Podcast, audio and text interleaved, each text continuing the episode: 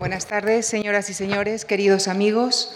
Esta tarde y el próximo jueves nos acompañará el catedrático, el académico y amigo de esta casa, José Manuel Sánchez Ron, a quien agradezco una vez más su participación en nuestra programación de conferencias. Doctor en física por la Universidad de Londres, es catedrático de Historia de la Ciencia en el Departamento de Física Teórica de la Universidad Autónoma de Madrid. Desde 2003 es miembro de la Real Academia Española. También lo es de la Academia Europea de Ciencias y Artes. Fue miembro de nuestra comisión asesora y es autor del libro 50 años de cultura e investigación en España, que refleja la historia de los primeros 50 años de esta fundación. Tras varios años dedicados a la física teórica, especialmente en los ámbitos de la física relativista y matemática, actualmente se dedica desde hace dos décadas a la historia de la ciencia. José Manuel Sánchez Ron es autor de más de cuatro centenares de publicaciones, entre las cuales figuran más de 40 libros. Entre ellos citamos títulos como El poder de la ciencia, Historia social, política y económica de la ciencia, los pilares de la ciencia con Miguel Artola, Europa y España, publicado juntamente con Juan Pablo Fusi José Luis García y José Luis García Delgado, La nueva ilustración, Ciencia, Tecnología y Humanidades en un mundo interdisciplinar, y en el año 2001 recibió el Premio Ortega y Gasset de Ensayo y Humanidades por su libro El siglo de la ciencia. Ha dirigido asimismo la edición de numerosas obras colectivas y colecciones científicas, ha publicado centenares de reseñas de libros científicos y también es autor de artículos de opinión actualmente en el periódico El País y antes en el ABC. José Manuel Sánchez Ron siempre eh, se ha interesado también en la divulgación científica, en particular de la física, por lo que aprovecho esta tarde para anunciar una noticia que seguro que le agradará y espero que también a ustedes, señoras y señores. Acabamos de recibir la confirmación de que en la sesión del 23 de mayo eh, conversará con Antonio San José, el reconocido físico español Ignacio Cirac, Premio Príncipe de Asturias de Investigación Científica. Están ustedes desde ya cordialmente invitados.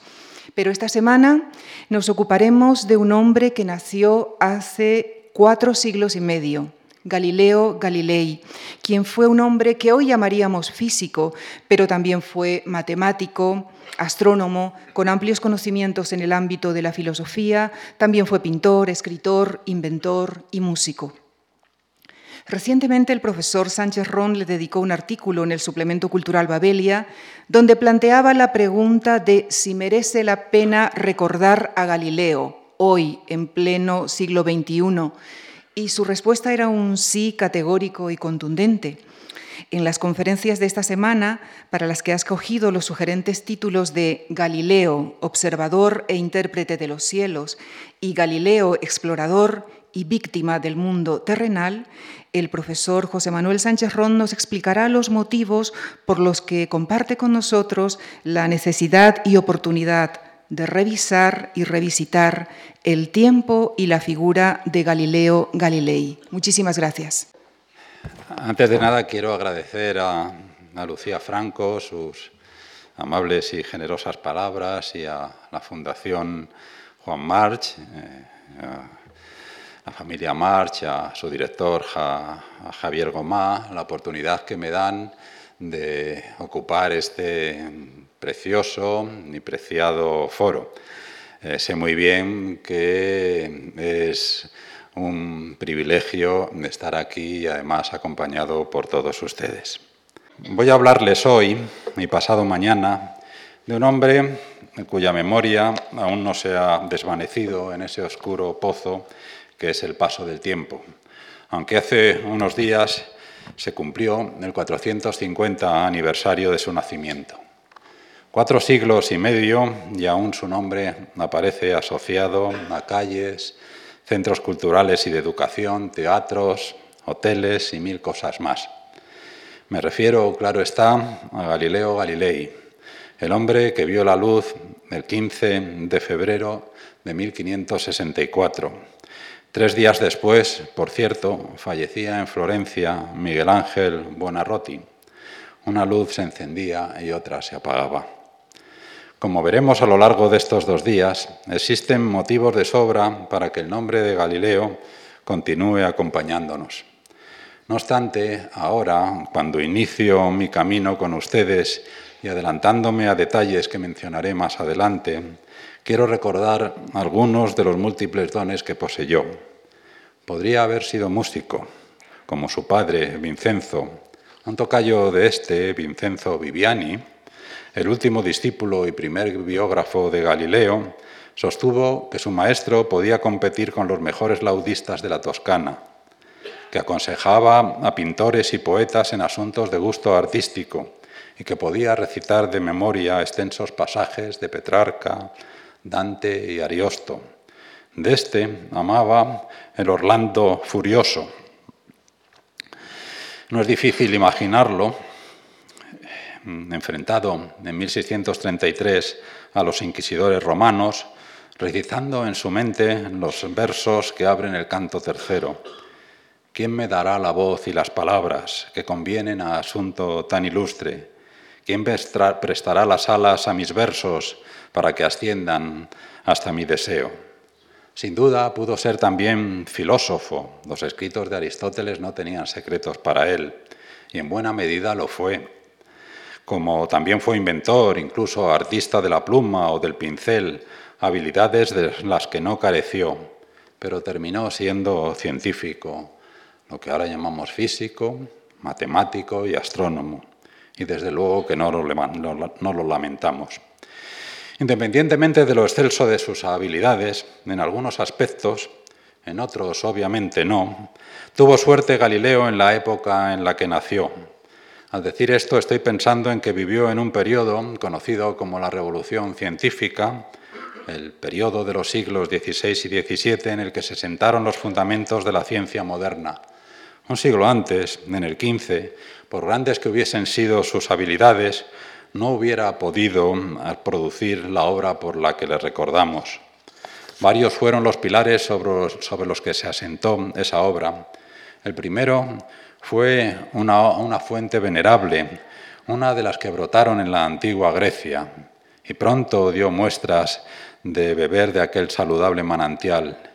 En uno de sus escritos de juventud, Tenía 22 años cuando en 1586 lo publicó, la bilancheta, la pequeña balanza o báscula, se inspiraba en Arquímedes, en concreto en el método que éste inventó para resolver el problema de si la corona que encargó el rey Herón contenía realmente la misma cantidad de oro puro, puro que el monarca había proporcionado al artesano. Galileo pensaba y se enorgullecía de ello que la balanza hidrostática que él inventó era la misma que había desarrollado Arquímedes. Quienes leen sus trabajos, los de Arquímedes, escribió en su tratado, comprenden bien cuán inferiores son todas las mentes comparadas con la de Arquímedes y qué pequeña esperanza queda de descubrir alguna vez cosas similares a las que él descubrió. Identificó bien Galileo la fuente de la que beber Arquímedes, en efecto, fue el más moderno de los antiguos helenos, al menos en lo que se refiere a utilizar la matemática, la geometría en particular, enriquecida por la observación en el estudio de los fenómenos físicos. Euclides nos dejó el modelo en el que se inspiraría la matemática venidera y la de todos los tiempos. Axiomas que se combinan mediante las leyes de la lógica para deducir proposiciones y teoremas pero era la suya, la de Euclides, una pureza no, contaminada por el juicio final de lo que realmente sucede en la naturaleza, que va más allá del mero razonamiento matemático. Como Arquímedes, Galileo, aun siendo un maestro en las artes matemáticas, construyó su carrera y su grandeza como científico bajo la premisa de que la naturaleza transita por otros caminos aunque sus leyes se escriban en términos matemáticos. Pero pasemos ya a la vida de nuestro protagonista. Cuando Galileo Galilei, perdón, Galileo Galilei fue uno de los siete hijos, tres hombres y cuatro mujeres, de Giulia di Cosme Amamnati y de Vincenzo Galilei, un músico, como ya he señalado, que gozaba de buena reputación y que hoy recordamos especialmente por sus trabajos sobre teoría musical, como, advirtamos el título que ayuda a entender eh, cómo su hijo planteaba, plantearía décadas más tarde otras eh, sus dos obras principales, Diálogo de la música antigua y de la moderna, Diálogo de la música antigua y moderna, publicado en 1581. Eh, una, obras en la, que experimentaba con los tonos de las notas producidas por cuerdas de diferentes longitudes. No fue, sin embargo, Vincenzo una persona acomodada. Se ganaba la vida dando clases de música en la misma casa alquilada en la que Galileo nació, pero dejó otros tipos de legados a su hijo. A los que conocen algo sobre Galileo les sonará familiar esto que Vincenzo escribió en su diálogo. Me parece que aquellos que recurren simplemente a la fuerza de la autoridad con el fin de demostrar cualquier afirmación, sin aducir ningún otro, ningún otro argumento para fundamentarla, actúan de un modo verdaderamente absurdo. Por el contrario, yo, Vincenzo, el que está hablando, deseo que se, me permita preguntar y responder libremente sin, ninguna clase de adulación, como hacen aquellos que buscan la verdad. Entre los 10 y los 17 años, eh, eh, Vincenzo vivió en Florencia, la capital de la Toscana regida por los Medici, a la que se había trasladado Vincenzo Galilei para proseguir con sus intereses musicales. En aquella ocasión, la de recuperar, en aquella ocasión de lo que se ocupó fue de recuperar las tragedias griegas con su música original. En septiembre de 1581, Galileo ingresó en la, ciudad de, la Universidad de su ciudad natal, Pisa, ha aparecido al principio la, imagen donde no debía estar, pero bueno. Inicialmente, y para satisfacer los deseos de su padre, planeaba estudiar medicina, una profesión más rentable que otras académicas, pero tras conocer en 1583 la geometría de Euclides, se decantó por los estudios de matemáticas. Este amor a la matemática a través de Euclides no, no fue único eh, en el caso de Galileo. Eh, hay páginas memorables de Bertrand Russell o incluso de Albert Einstein en la que más o menos se repite esa misma historia.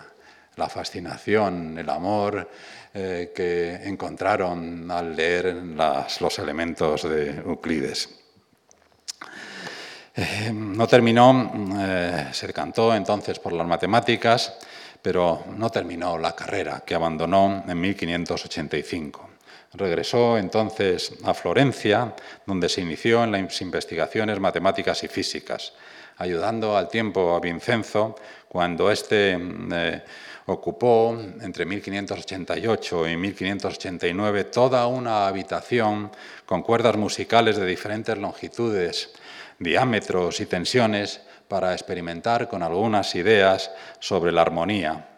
Todo aquello fue un buen entrenamiento para que su hijo se convirtiese más adelante en lo que ahora denominaríamos un físico experimental, también lo fue teórico. Fue por entonces, estoy hablando de entre 1586 y 1587, cuando el joven Galileo descubrió varios teoremas sobre el centro de gravedad de los sólidos y cuando comenzó a estudiar el movimiento de un péndulo. Un interés este, el del movimiento de los péndulos, que le conduciría años más tarde al descubrimiento del isocronismo de las oscilaciones pendulares. Esto es, que el tiempo de batida de un péndulo depende únicamente de su longitud y no de la, separación eh, que eh, tomemos con respecto a la vertical. Eh, con cierta frecuencia se dice que descubrió el isocronismo ya en 1583. El origen de esta falsa creencia se encuentra en la ya mencionada biografía de su discípulo Viviani, en la que éste escribió que el balanceo regular de una lámpara de la Catedral de Pisa llamó la atención del joven Galileo y, cito ahora las palabras de Viviani, realizando experimentos muy precisos, comprendió que las oscilaciones eran iguales, decidiendo adaptar este descubrimiento al problema de la medición del pulso, como se exigía en la medicina. Sin embargo, una evidencia más fiable del importante nos aparecerá el jueves próximo, eh, del, eh, del importante descubrimiento del isocronismo aparece en una carta de Galileo a Guidobaldo del Monte, fechada el 29 de noviembre de 1602. La capacidad que mostró como investigador sirvió para que fuese designado en 1589, cuando tenía solo 25 años, catedrático de matemáticas de su alma mater, la Universidad de Pisa, donde entre sus obligaciones figuró la de enseñar la mm, astronomía tolemaica, la teoría según la cual el Sol, los planetas y las estrellas se mueven en torno a la Tierra y cuya máxima expresión se halla en el gran libro de Claudio Ptolomeo, eh, siglo I después de Cristo, conocido entre el siglo I y más bien el segundo, conocido esa obra de Ptolomeo por el título de su traducción al árabe, Almagesto, el más grande. En realidad, Almagesto no es sino la formulación más elaborada del modelo geocéntrico, que por entonces, siglos I y II, podía presumir de siglos de antigüedad. Su caída, después de dos milenios de hegemonía, comenzó más en potencia que en acto en 1543 con la publicación de un libro inmortal de Revolutionibus Orbium Celestion sobre las revoluciones de los orbes celestes de Nicolás Copérnico. Faltaban aún, cuando apareció este libro, 21 años para que naciese Galileo. Les he puesto esta imagen tan conocida de la Escuela de Atenas de Rafael, porque ahí verán eh, como tengo las gafas de leer, lo veo, mal, pero por ahí en esta identificarán este es Ptolomeo. También, por cierto, por aquí abajo está Euclides. Pero les estaba hablando de, Nicolás Copérnico y de su gran libro. Dos mil años, los dos mil años de hegemonía del modelo geocéntrico eh, son muchos como para esperar que las tesis del clérigo y administrador polaco de la Catedral de Fromborg se impusiesen con facilidad, mucho menos si tenemos en cuenta que el modelo que con tanto trabajo elaboraron individuos como Aristóteles, de ahí que se hable de modelo aristotélico tolemaico, terminó siendo adoptado por la Iglesia cristiana. Incluso un astrónomo tan capaz, este es un una muestra eh, del sistema heliocéntrico, del Sol en el centro. Incluso un astrónomo tan capaz como el danés Tycho Brahe, el observador en la segunda mitad del siglo XV de los cielos más importante antes de la invención del telescopio, no aceptó las ideas de Copérnico, a pesar de que descubrió que no podía ser cierta la idea del incorruptible mundo supralonar aristotélico. Según la cosmología aristotélico-tolemaica, geocéntrica, solo por debajo de la esfera lunar, esto es, en la Tierra, en nuestro entorno, existe cambio. Eh, mientras que a partir de la Luna, los, incluyendo la Luna, los movimientos son circulares y las superficies, las esferas de los cuerpos celestes perfectas. En su lugar, Tycho Brahe eh, propuso un modelo mixto en el que el Sol, como pueden ver ahí, giraba en torno a la estática y central Tierra, pero en el que los planetas orbitaban alrededor del Sol. Recuerden este modelo porque eh, más adelante también será importante en al menos un punto.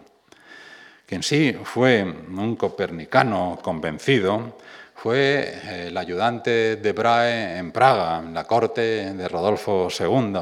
Tycho Brahe tuvo que abandonar Dinamarca a finales del siglo eh, XVI. Eh, fue un ayudante, quien, quien, fue, quien sí fue un, copernicano convencido, fue un ayudante de, de, Brahe en Praga, que le sucedió a su muerte como astrónomo imperial allí, Johannes Kepler. Las tres, leyes del movimiento planetario que formuló y en las que las, elipses eh, sustituían a las circunferencias eh, que formuló Kepler no solo se insertan enriqueciéndolo en el modelo copernicano, sino que constituyeron piezas fundamentales para que Isaac Newton construyese su dinámica gravitacional universal en 1687. Desde el punto de vista de la ciencia, lo más destacado del periodo pisano de Galileo fueron sus estudios sobre el movimiento. De entonces datan dos textos suyos de importancia, de Motu y de Motu Antiquora, en los que analizaba y criticaba la doctrina aristotélica de los movimientos naturales y, y violentos criticaba ya esa doctrina aristotélica a partir de, eh, en base a la teoría del movimiento, no en base al movimiento de los cuerpos celestes, sino de las mm, bolas que caen por planos inclinados, etcétera, etcétera. Pero de los trabajos de Galileo sobre el movimiento me ocuparé el jueves próximo. En 1592, el año siguiente a la muerte de su padre, Galileo abandonó Pisa para hacerse cargo. Ah, perdón, sí, antes de eso, esto es, eh, es un, cuadro atribuido al círculo de Bruegel el, Viejo, interior de la Galería Linder, se, llama. Eh, que, en la que quiero detenerme un, un, instante. Han visto ustedes que me he referido hasta el momento a tres modelos cosmológicos, el modelo geocéntrico de, Ptolomeo, el modelo heliocéntrico de Copérnico y el modelo mixto de, Tycho Brahe. Fijémonos un poquito más con detalle en esta, en esta galería. Y vean, ahí es la mesa. La mesa no tiene eh, eh, eh, pérdida, vamos, es importante. Hay sextantes, hay astrolabios, hay ahí tres libros que si uno eh, eh, se fija son uno de Napier, eh, en el que introduce los logaritmos, otro, las tablas rodolfinas que Kepler editó de su maestro Tycho Brahe, y Harmonicis Mundi, las armonías del mundo de Kepler. Pero lo que me interesa sobre todo es esa hojita. Y fíjense ustedes, ahí aparecen los tres modelos que acabo de mencionarme con la leyenda Ali, et alia videm, otros lo ven de distinta manera. Por cierto, eh, que el hombre que aparece ahí, algunos consideran que, fue, que era Kepler. Pero volvamos a la, ración.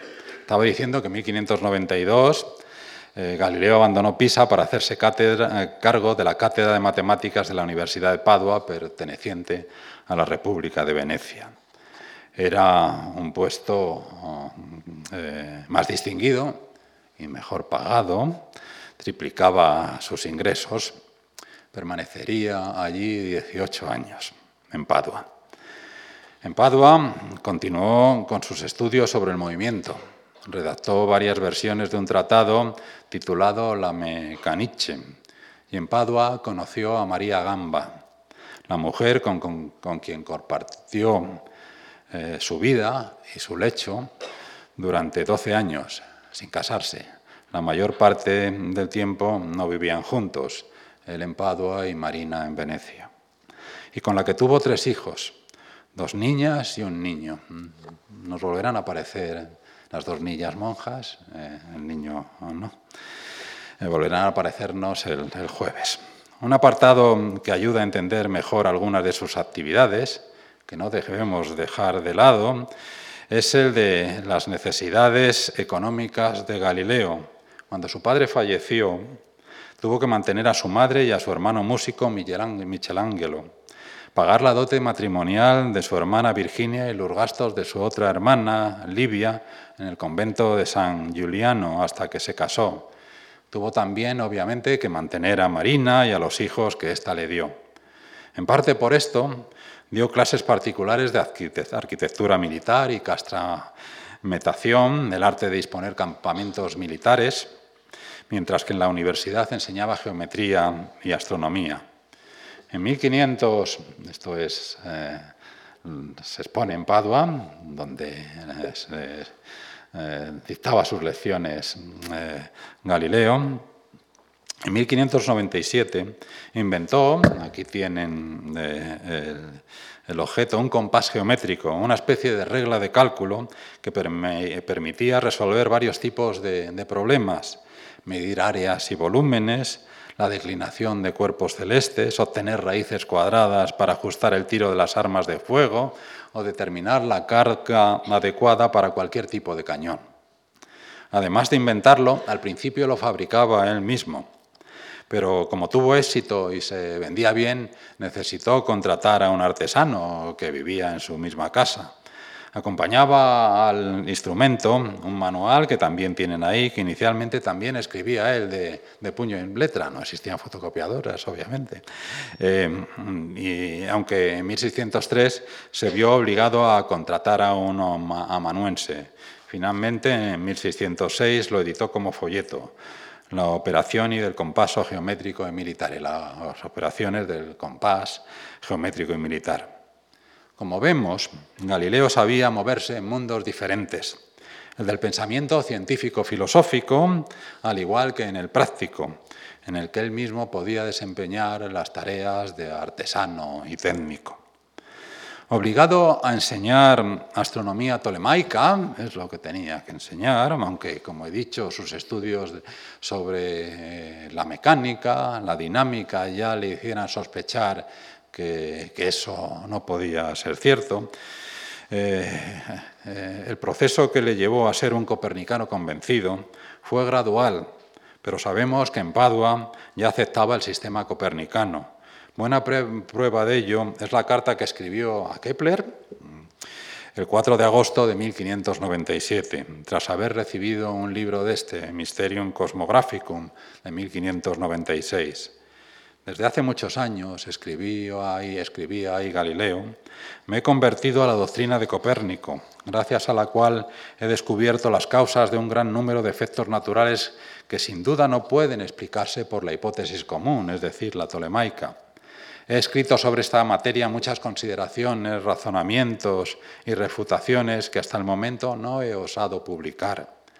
Atemorizado por la suerte del mismo Copérnico, que si bien se ha asegurado una fama inmortal entre algunos, entre otros infinitos, eh, sin embargo, tan grande es el número de necios, ha sido objeto de risa y de desprecio. Ciertamente yo me atrevería a sacar a la luz mis reflexiones si existieran muchos hombres como tú, pero como no es así, desisto de tal empresa. Por lo que escribió, parece claro que por entonces Galileo era un hombre precavido, y es que el, valor no siempre es un fruto que brote con rapidez, necesita cultivarse, ir madurando poco a poco.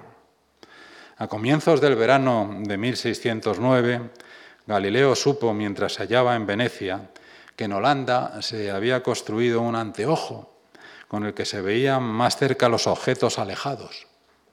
En el libro que terminó escribiendo y del que me ocuparé enseguida, explicó cómo le llegó la noticia de ese descubrimiento. Cerca de diez meses hace ya que llegó a nuestros oídos la noticia de que cierto belga había fabricado un anteojo mediante el que los objetos visibles muy alejados del ojo del observador se discernían claramente como si se hallasen próximos. Sobre dicho efecto, en verdad admirable, contábanse algunas experiencias a las que algunos daban fe, mientras que otros la negaban. Este extremo me fue confirmado pocos días después en una carta de un noble galo, Jacobo Madovere, había sido un antiguo discípulo de Galileo, de París, lo que constituyó el motivo que me indujo a aplicarme por entero a la búsqueda de las razones, no menos que a la elaboración de los medios por los que pudiera alcanzar la invención de un instrumento semejante, lo que conseguí poco después basándome en la doctrina de las refracciones.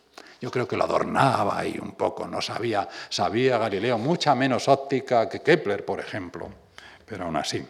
La historia de la invención del telescopio es una en la que se pueden identificar varios padres, ópticos holandeses sobre todo, la óptica de lentes, y este, este grabado es una muestra de ello, eh, para corregir defectos de visión tenía por entonces una larga historia.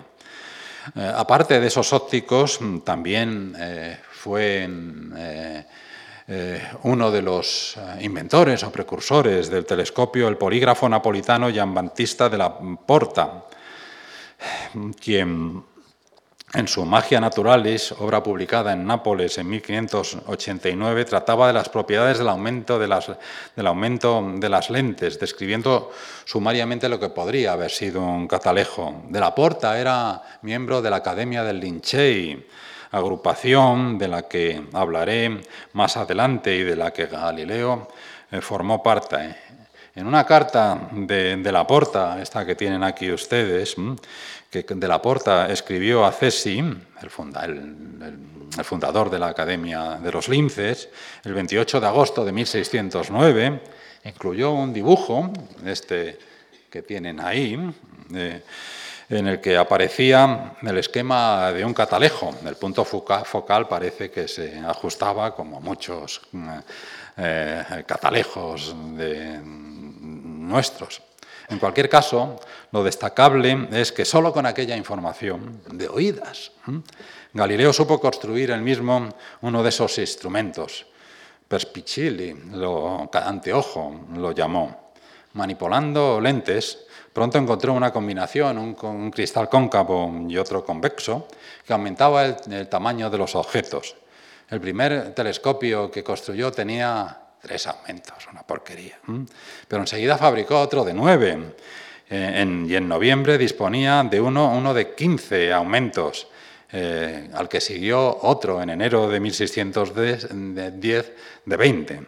Es importante señalar que tuvo la buena fortuna de disponer de las mejores lentes de Europa, fabricadas con cristales de la vecina isla de Murano, o de la isla veneciana de Murano.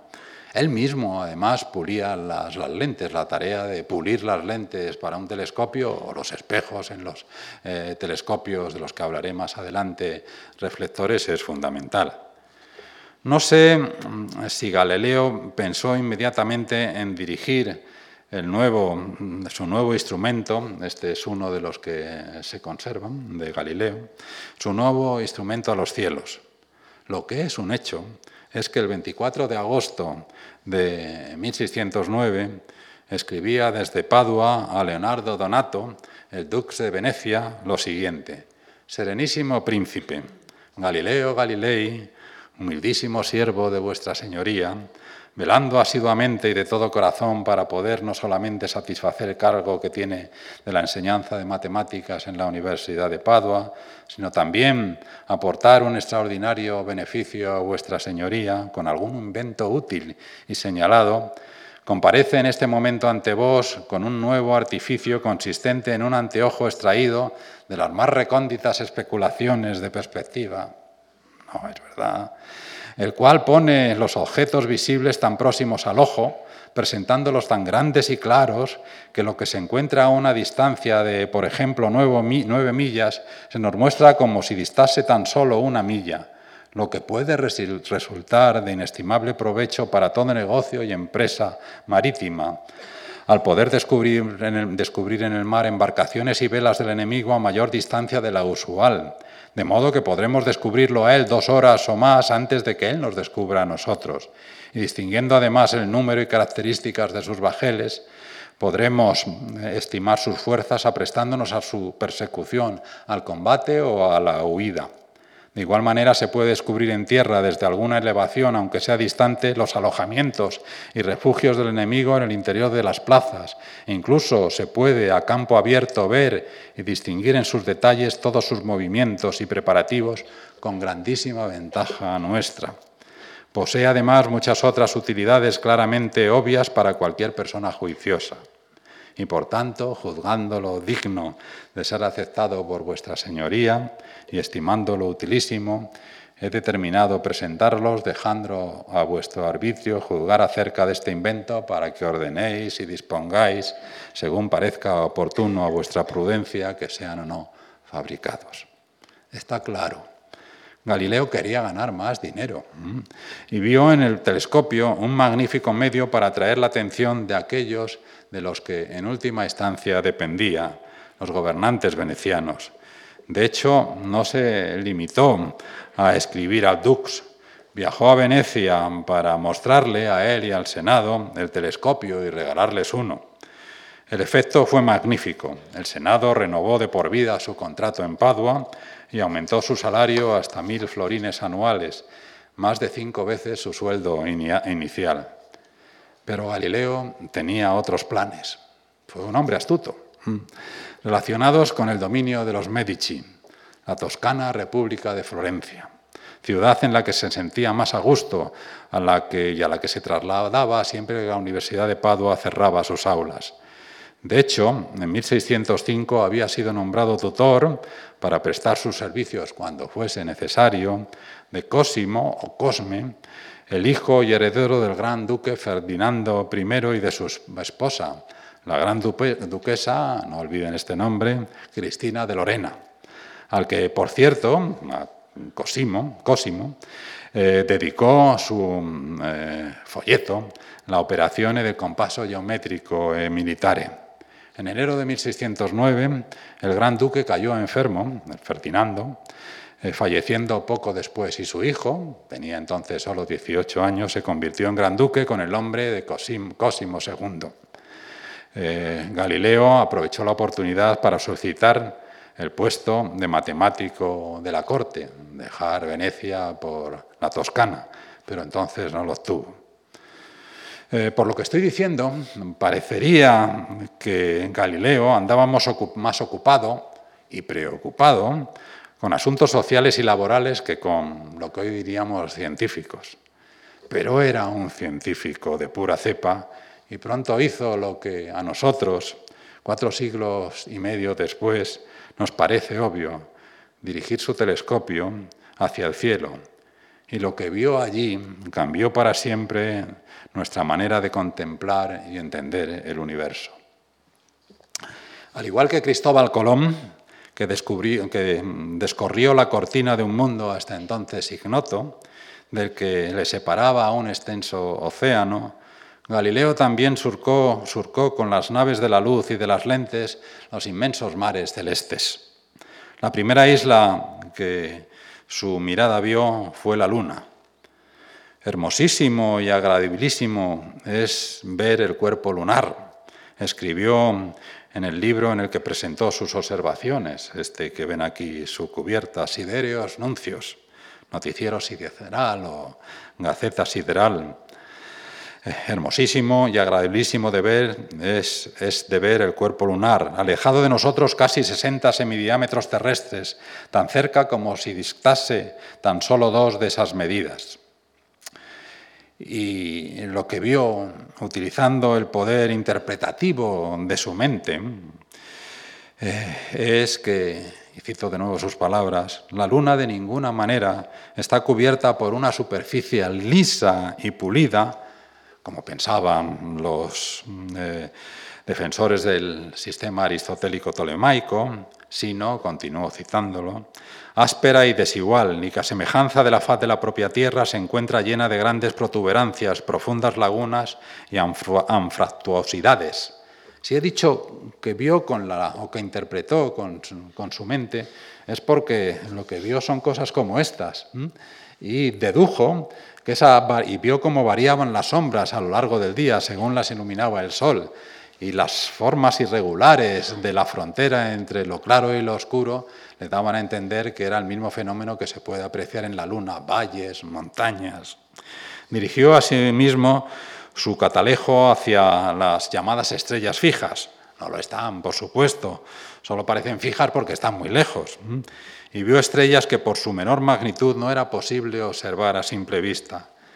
Y si observaba los cielos, esto no lo, no lo vio Galileo, evidentemente, ¿cómo no dirigir eh, la mirada a esa franja lechosa que llamamos Vía Láctea? Galileo lo hizo, y esto es lo que anotó en Siderios Nuncios. Lo que en tercer lugar observamos fue la materia y naturaleza del propio círculo lácteo, que nos fue permitido escrutar con nuestras facultades merced al catalejo De modo que todas las discusiones que a lo largo de los siglos torturaron a los filósofos fueron resueltas con la certidumbre de nuestros ojos, viéndonos también liberados de la palabrería. En efecto, la galaxia no es otra cosa que un montón de innumerables estrellas esparcidas en grupos. Finalmente, y en la parte más extensa y detallada de Siderios Nuncios, anunciaba con no disimulado orgullo sobrepasa cumplidamente toda admiración, escribió, otro de sus descubrimientos. Eh, bueno, esto es, no, eh, eh, no, no crean que, esto es una imagen apropiada a los tiempos. el sistema solar en tiempos de Galileo terminaba en Saturno pero para que se hagan unas ideas de lo que viene ahora, del tamaño de Júpiter en particular. Eh, en la parte, digo, más extensa y detallada de los Nuncios, anunció otros eh, de sus descubrimientos. Cuatro planetas, esto es alguno de sus manuscritos, cuatro planetas nunca vistos desde el comienzo del mundo hasta nuestros tiempos, me escribía. El día 7 de enero del presente año 1610, eh, explicaba, en la primera hora de la noche siguiente, mientras yo contemplaba los astros celestes a través del anteojo, apareció Júpiter. Y puesto que yo tenía dispuesto un instrumento suficientemente excelente, comprobé, cosa que antes en absoluto me había sucedido por la debilidad del otro aparato, que lo acompañaban tres estrellitas. Si se fijan ahí en estos puntos, tanto en un manuscrito como en otro, pues son las estrellitas, las lunas de Júpiter. Pequeñas en verdad, pero no obstante clarísimas, las cuales, aunque se considerasen en el número de las fijas, me produjeron no poco asombro, por el hecho de que parecían dispuestas exactamente en línea recta y paralela a la eclíptica. Desde aquel 7 de enero continuó sus observaciones, 64 en total, finalizándolas el, el 2 de marzo. De entrada no se preocupó, y cito sus palabras, en absoluto de la distancia entre ellas y Júpiter, pues al principio se consideraron fijas, mas cuando el día 8 volvía a la misma observación, no sé si guiado por el destino, allí una configuración muy distinta. Básicamente, imaginen aquí Júpiter, vio un, día una estrellita y otras dos estrellitas a un lado, una al otro, y según pasaron los días, pues vio pues primero que había, digamos, tres estrellitas en un lado y ninguna en otro, o dos y dos, en total cuatro, señal de que una había estado eh, oculta, es decir, una configuración que sugería que esas estrellitas estaban orbitando en torno a Júpiter. Durante los días siguientes continuó eh, observando aquellas lucecitas que llamó en honor de Cosimo II de Médicis, de su antiguo y gran duque de Toscana, planetas o astros medíceos, uno, dos, tres y cuatro. Mm. Llegando a la conclusión de que era indudable que, cito sus palabras, se efectúan sus propias revoluciones alrededor de Júpiter. Entendía que aquellos movimientos alrededor de Júpiter socavaban la cosmología geocéntrica tolemaica, que imponía con regla de hierro, como único centro orbital a todos los cuerpos del universo, la Tierra. De alguna manera, las cuatro, las cuatro estrellas medíceas apoyaban la cosmología copernicana. Las lunas medíceas eran importantes también para Galileo por otra, este es otro de esos manuscritos, eran esas lunas, satélites, eran importantes también para Galileo por otra razón menos conocida. Esperaba que si era capaz de determinar los periodos de sus movimientos, tarea en la que trabajó más de un año después de completar sus primeras observaciones, las tablas correspondientes podrían servir como reloj universal y, por tanto, para determinar las longitudes en el mar, el problema de la longitud en el mar. Eh, para ello diseñó un aparato, este es posterior, no lo construyó Galileo, que dominó Jovilabio, mediante el cual se podía determinar la posición de los satélites de Júpiter sin realizar cálculos demasiado complejos. Cuatro años más tarde de que Galileo descubriese los satélites de Júpiter, el astrónomo alemán Simón Marius bautizó a las estrellas medíceas con, esto es una composición, pero una composición basada en fotografías reales de esas cuatro estrellas medíceas, Ese astrónomo alemán bautizó a las estrellas que había bautizado como Medíceas eh, Galileo con nombres de personajes que la mitología griega relacionaba con Júpiter, Io, Europa, Ganímedes y Calixto, Calisto, argumentando que él las había observado unos días antes, el 28 de diciembre de 1609, de lo que costaban los escritos de Galileo y que ya había visto entonces que eran cuatro, no tres, como inicialmente observó Galileo. Sin embargo, la nomenclatura de Galileo se mantuvo durante al menos dos siglos más. Eh, el que Galileo descubriese esas lunas se vio sin duda favorecida por su tamaño. Calisto y Ganímedes en particular son bastante grandes. Calisto es algo menor que Mercurio, pero solo un poco, mientras Ganímedes es más grande, más grande que Mercurio. Tiene un diámetro de 5.276 kilómetros, la luna más grande del sistema solar, seguida de Titán, una de las compañeras de Saturno, como veremos creo recordar que el jueves. Aquellas observaciones dieron a Galileo una extraordinaria notoriedad en el pequeño mundo de los astrónomos y filósofos de la naturaleza de su tiempo. Sideros Nuncios, un libro de pocas páginas, 58, todavía escrito en latín, salió de la imprenta el 12 de marzo de 1610 y la edición se agotó en una semana. Que yo sepa, no existe ningún ejemplar de Sideros Nuncios en España. El embajador inglés en Venecia, Sir Henry Bottom, escribió inmediatamente, envió inmediatamente un ejemplar al conde de Salisbury. Junto a esta carta os envío, escribía, el más extraño conjunto de noticias, como solo se me ocurre calificarlo, que jamás, jamás habréis recibido de cualquier parte del mundo. Se trata del libro que os adjunto, aparecido este mismo día, de un profesor de matemáticas de Padua, quien, con la ayuda de un instrumento óptico, que, mismo, que, al mismo tiempo agranda y aproxima los objetos, inventado primero en Flandes y perfeccionado por él mismo, ha descubierto cuatro nuevos satélites que giran alrededor del planeta Júpiter, además de muchas otras estrellas desconocidas. Ha encontrado también la mismísima Vía Láctea, buscada durante tanto tiempo, y por último ha descubierto que la Luna no es una esfera lisa, sino que está cubierta de muchas prominencias. Todo esto que me he atrevido a contaros, Señor, llena por completo todos y cada uno de los rincones de este lugar. El autor corre la suerte de alcanzar la fama o el ridículo. Alcanzó la fama y no el ridículo, pero sí otras cosas no tan agradables.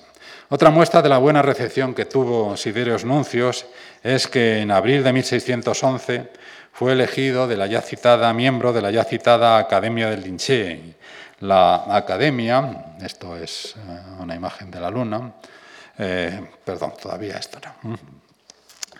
Eh, fue elegido de la ya citada miembro de la Academia del Lincei, la Academia de los Linceanos, elección que reportó a Galileo algunos beneficios, no el menor el que la Academia se encargase de la edición de algunos de sus libros. Entre los atractivos de Siderios Nuncios se encuentran los magníficos dibujos lunares que incluye. Galileo era diestro en algunas de las técnicas pictóricas. En 1588, por ejemplo, había solicitado el puesto de geómetra para enseñar perspectiva y claro oscuro. Esto es un ejemplo. En la Academia del Diseño, que en 1563 había fundado en Florencia Giorgio Vasari. No parece que estuviera al puesto, pero lo que este episodio revela es que con solo 24 años de edad, Galileo se consideraba apto para él.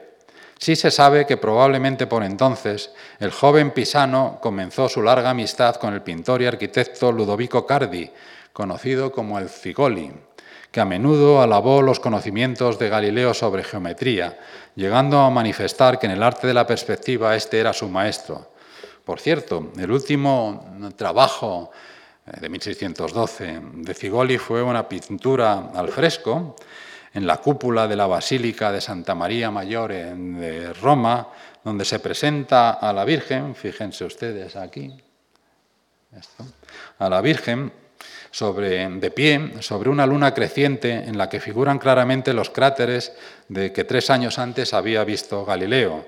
La representación de Figoli contaba con los usos habituales, como sucedía, fíjense aquí en esta luna, eh, con la Inmaculada Concepción que Murillo pintó hacia 1660, en la que la luna, eh, eh, sobre la que se apoya la Virgen, tiene una superficie perfecta. Un punto que es obligado mencionar es que el inglés Thomas Harriot, un empleado del conde de Northumberland, también dispuso de un telescopio. Él lo llamó Perspective Tube. Esto es tubo de perspectiva. El suyo era de unos seis aumentos, peor pues que los de Galileo. Y con él también observó la luna. Antes parece, eso es uno de sus dibujos, que Galileo entre los dibujos suyos que se conservan hay uno, datado del 26 de julio de 1609, en el que se reproduce la luna con una línea curva de trazos algo, toscos que separa la parte iluminada de la oscura. En la parte superior del cuarto lunar, Harriot incluyó unas zonas sombreadas de lo que ahora se conocen como grandes, maros, grandes mares lunares, como el mar de la tranquilidad. Sin embargo, de sus observaciones, Harriot no extrajo conclusiones parecidas a las de Galileo. Simplemente no sabemos qué dedujo o qué pensó de lo que vio, si es que eh, dedujo o pensó algo, que posiblemente no lo hizo. No solo fue, por cierto, en las observaciones telescópicas donde Harriot siguió sendas parecidas a las de Galileo. Entre las 8.000 páginas manuscritas suyas que han sobrevivido con notas sobre cuestiones de matemáticas, filosofía natural e ingeniería, también se encuentran estudios sobre la trayectoria de proyectiles, un problema del que, como veremos en mi próxima conferencia, también se ocupó Galileo. El 25 de julio de 1610, esto es, ya publicado Siderios Nuncios, al dirigir su catalejo hacia el último de los planetas entonces conocidos, Saturno, esto es un dibujo de Galileo, Galileo descubrió que tenía una extraña apariencia. Lo que ahora sabemos que es un sistema de anillos, los anillos de Saturno, Galileo lo interpretó como si estuviese formado en realidad por tres estrellas. Hubo que esperar casi medio siglo, hasta 1655, cuando Christian Huygens descubrió eh, la primera de las lunas de Saturno y el primer satélite después de los galileanos, explicando al mismo tiempo la extraña, extraña y variable forma de Saturno, suponiendo que se debía a que lo rodeaba un anillo plano. A pesar de que trabajaba para el Dux y Senado de la República de Venecia, Galileo dedicó, como había hecho con el compaso, sideros nuncios al toscano Cosimo II. Junto al libro eh, envió a Cosimo un telescopio y consiguió lo que, bueno, esto es, aquí tienen las lunas, entre ellas Titán, que mencioné antes, de, de Saturno. Aquí es Cosimo, que murió, también lo mencionaré el próximo día, muy joven. Eh, envió, junto al libro, envió a, Cosimo un telescopio y consiguió lo que deseaba. En, la en primavera de 1610 fue nombrado, ahí pueden leerlo, primer matemático y filósofo del Gran Duque de Toscana y profesor de matemáticas en la Universidad de Pisa. No pidió más dinero del que tenía asignado ya en Padua, pero sí algo muy apreciado por muchos científicos, entre ellos quien les habla, no tener obligaciones docentes en Pisa. Parece que a comienzos de 1610 Galileo dirigió su telescopio hacia Venus, Mercurio, Venus, la Tierra. Veamos cómo descubrió, describió lo que vio en una carta a Giuliano de Medici, fechada el 1 de enero de 1611. Sabrán, pues, hasta, hasta que hace alrededor de tres meses, viéndose Venus vespertino, lo comencé a observar cuidadosamente con el anteojo para ver con mis propios ojos lo que mi razón no dudaba. Volveré a esta frase luego. Lo vi, pues, al principio de forma redonda, pulida y bien delimitada, pero muy pequeño. En tal forma se mantuvo hasta que comenzó a acercarse a su máxima digresión. No obstante, aumentaba en magnitud, comenzó después a perder su contorno circular en su parte oriental, la más alejada del Sol, y en pocos días se redujo a un semicírculo perfecto. Tal se mantuvo sin cambiar nada hasta que comenzó a retirarse hacia el Sol, alejándose de la tangente. Ahora va perdiendo su forma semicircular, mostrándose, mostrándose corniforme e irá menguando hasta la ocultación, reduciéndose entonces a dos cuernos muy delgados. Desde aquí, pasando a aparición matutina, lo veremos falcado y sutilísimo y con los cuernos en dirección opuesta al Sol. Estaba describiendo las fases de Venus, un fenómeno similar al que todos vemos en la Luna. Esta admirable experiencia, continuaba, nos ha dado la demostración sensible y cierta de dos grandes cuestiones hasta el presente dudosas para los mayores ingenios del mundo. Una es que los planetas son todos, por naturaleza propia, oscuros, ocurriéndole a Mercurio lo mismo que a Venus.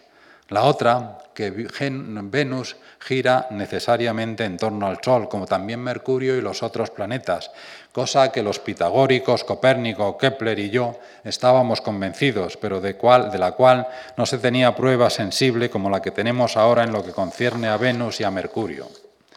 Siendo cierto lo que decía, no lo era menos que en el sistema de Tycho Brahe, Venus y, Venus y Mercurio también giran en torno al Sol de manera que las fases de Venus no eran sin más capaces de discriminar entre las cosmologías de Brahe y de Copérnico, así con respecto a la de Ptolomeo. Abiertan ustedes la frase que, mencioné, eh, que recalqué de la carta de Galileo a Juliano.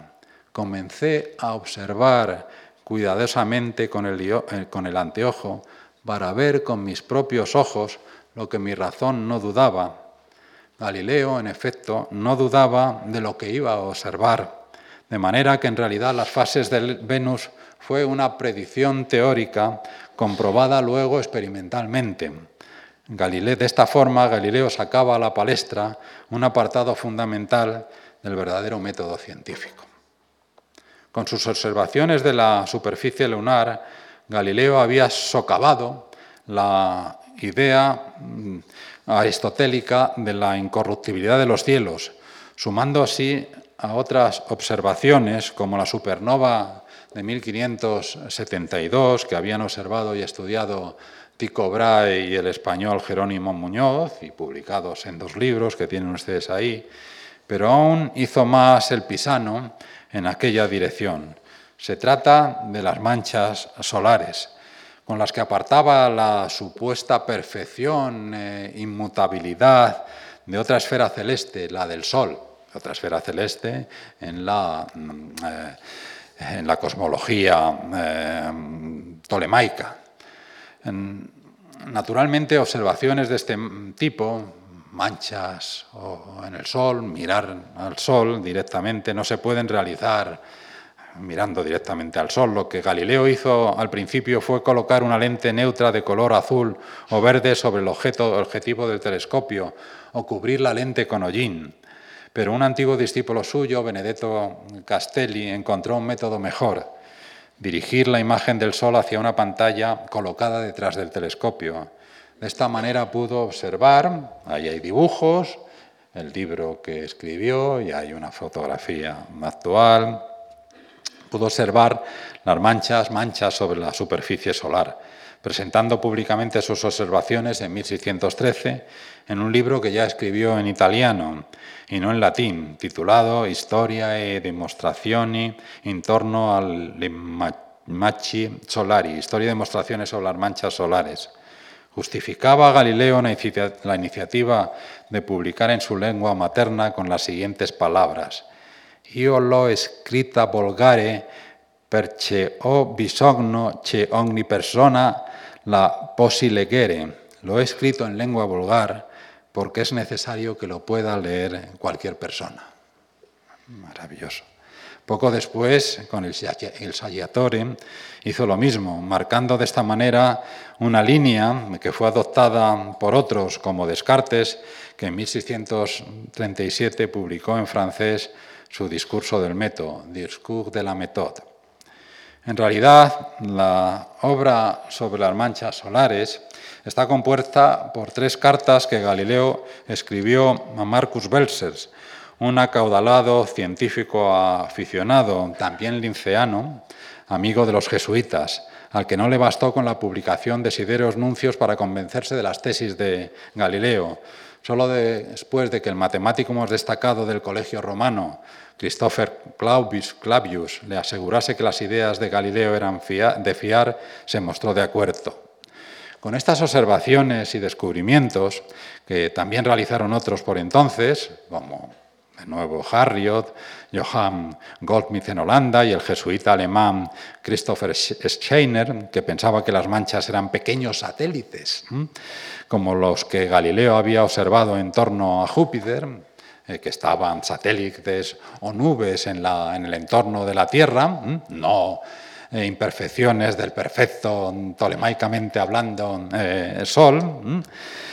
con estas observaciones, digo, eh, y aunque existen registros más antiguos que muestran que las manchas solares habían sido vistas también con anterioridad, por ejemplo los chinos, comenzó realmente lo que sería una larga historia, la de averiguar qué eran esas manchas solares. Es obvio que Galileo no sabía responder a esta pregunta.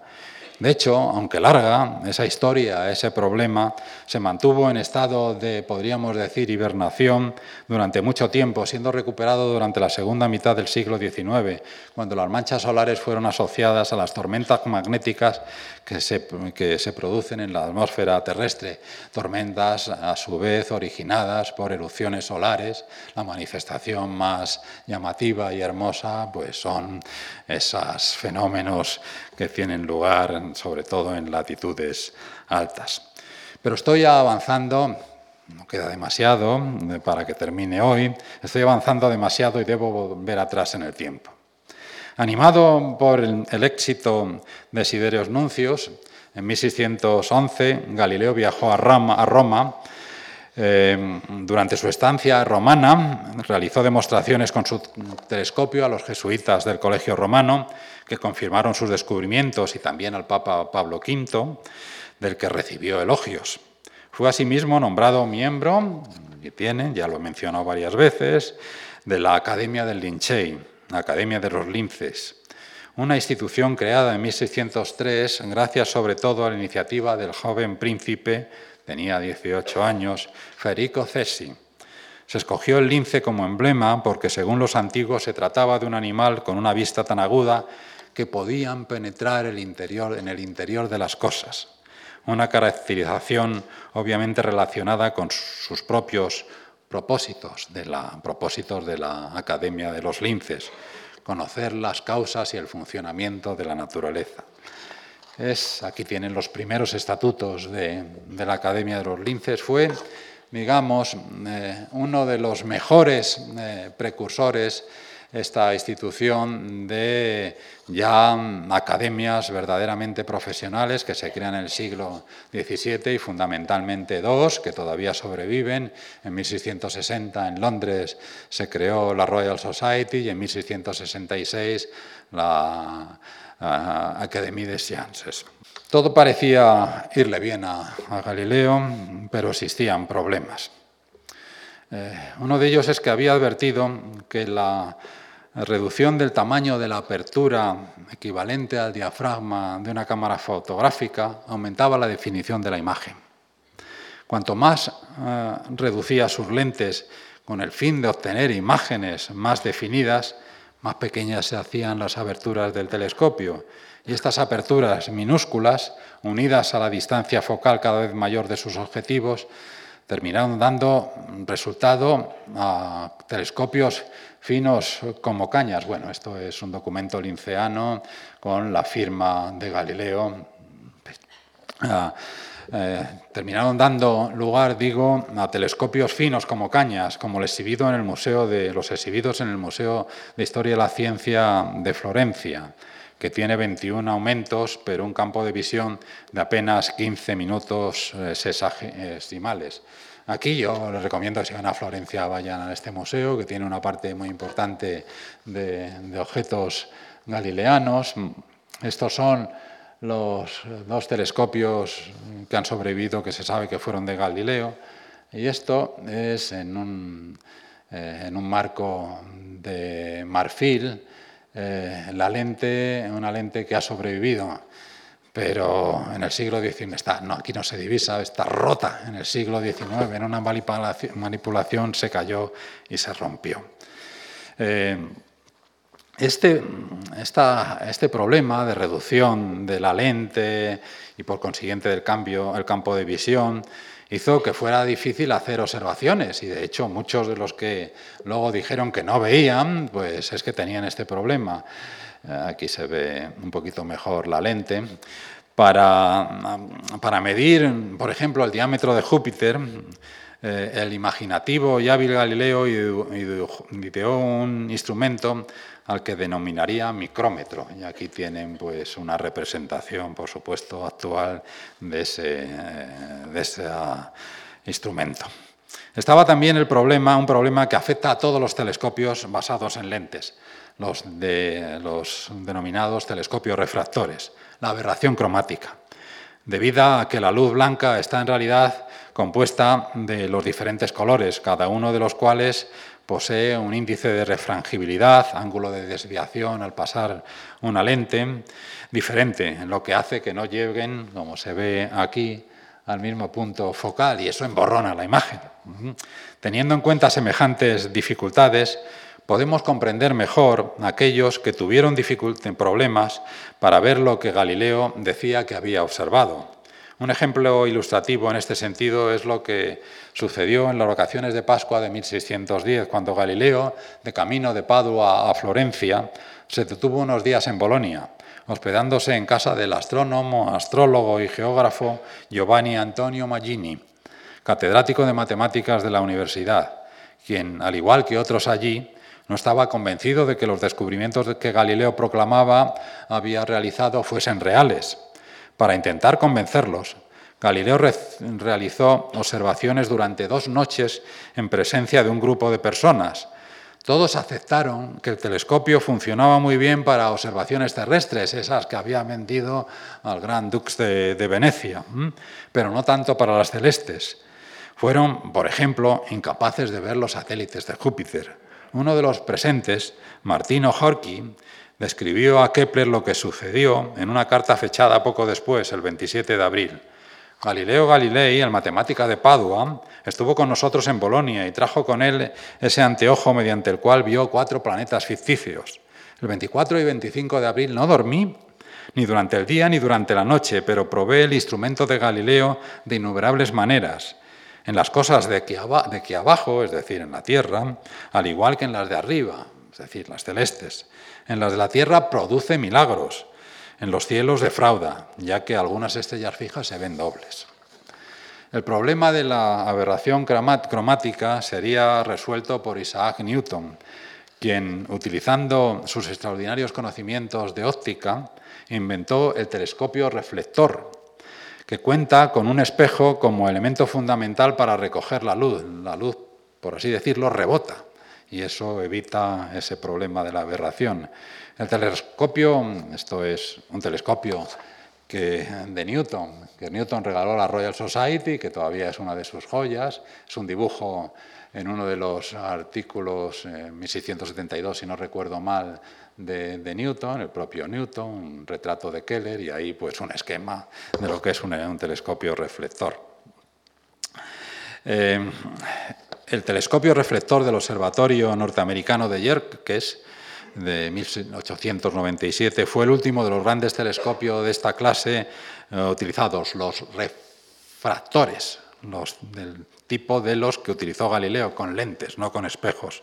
Por entonces, en 1897, ya proliferaban los reflectores como los construidos por William Herschel, con uno de ellos, no con este, que es el que eh, eh, compró la corona española, se instaló ahí al lado de Atocha, en el cerrillo de San Blas, eh, y que los franceses en la invasión franceses destruyeron, se ha salvado el espejo, pueden observarlo si van al, observatorio telescopio, el magnífico edificio de Villanueva, no, ya digo, con, uno, con un telescopio reflector, William Herschel el músico centroeuropeo reconvertido en astrónomo inglés, con uno que tenía 13 metros de largo y estaba provisto de un espejo de 1,15 metros de diámetro, el 13 de marzo de 1781 observó lo que resultó ser un nuevo planeta,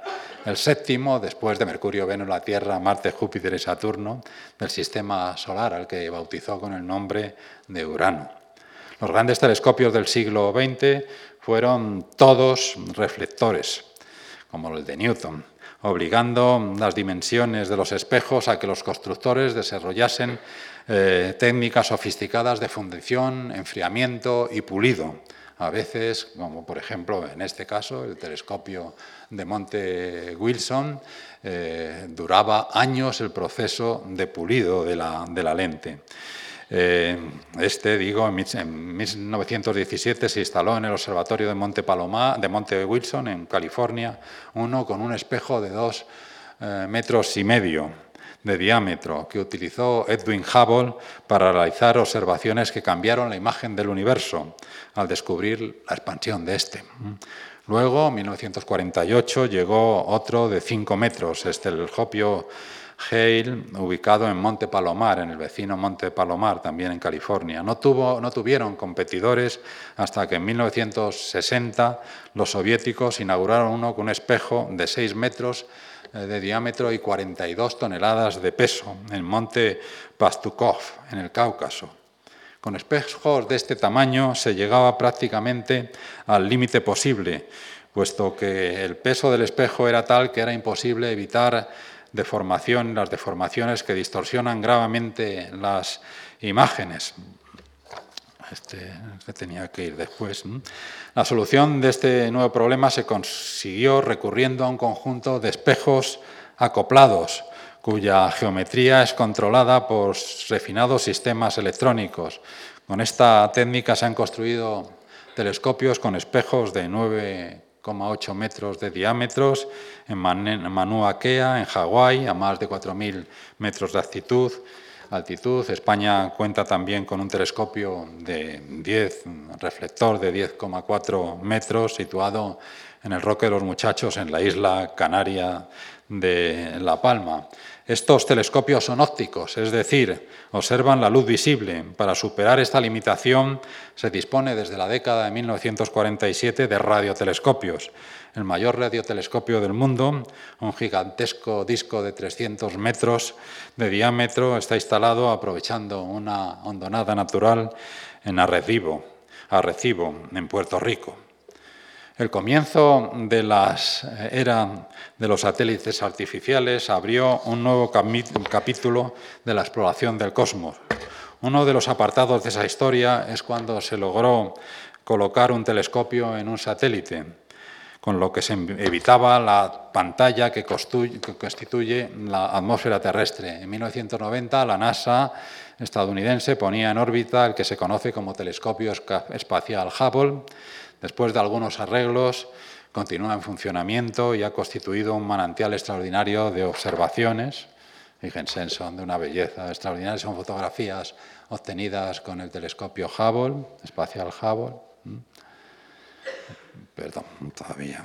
La era de los satélites facilitó otro logro asociado al nombre de Galileo, la misión espacial Galileo, se trataba, se, trata se trataba de una sonda y un orbitador que la NASA lanzó en dirección a Júpiter el 18 de octubre de 1989. Más de seis años después, el 7 de diciembre de 1995, la sonda alcanzó la atmósfera de Júpiter, sumergiéndose en ella unos 300 kilómetros, cuando fue destruida por las altas presiones y temperaturas. El vehículo orbitador continuó en funcionamiento recopilando datos sobre la atmósfera de Júpiter, su campo magnético, así como los, sus principales satélites, como Io y Europa, dos de los antiguos satélites estrellas medíceas, hasta el fin de su misión en 2013.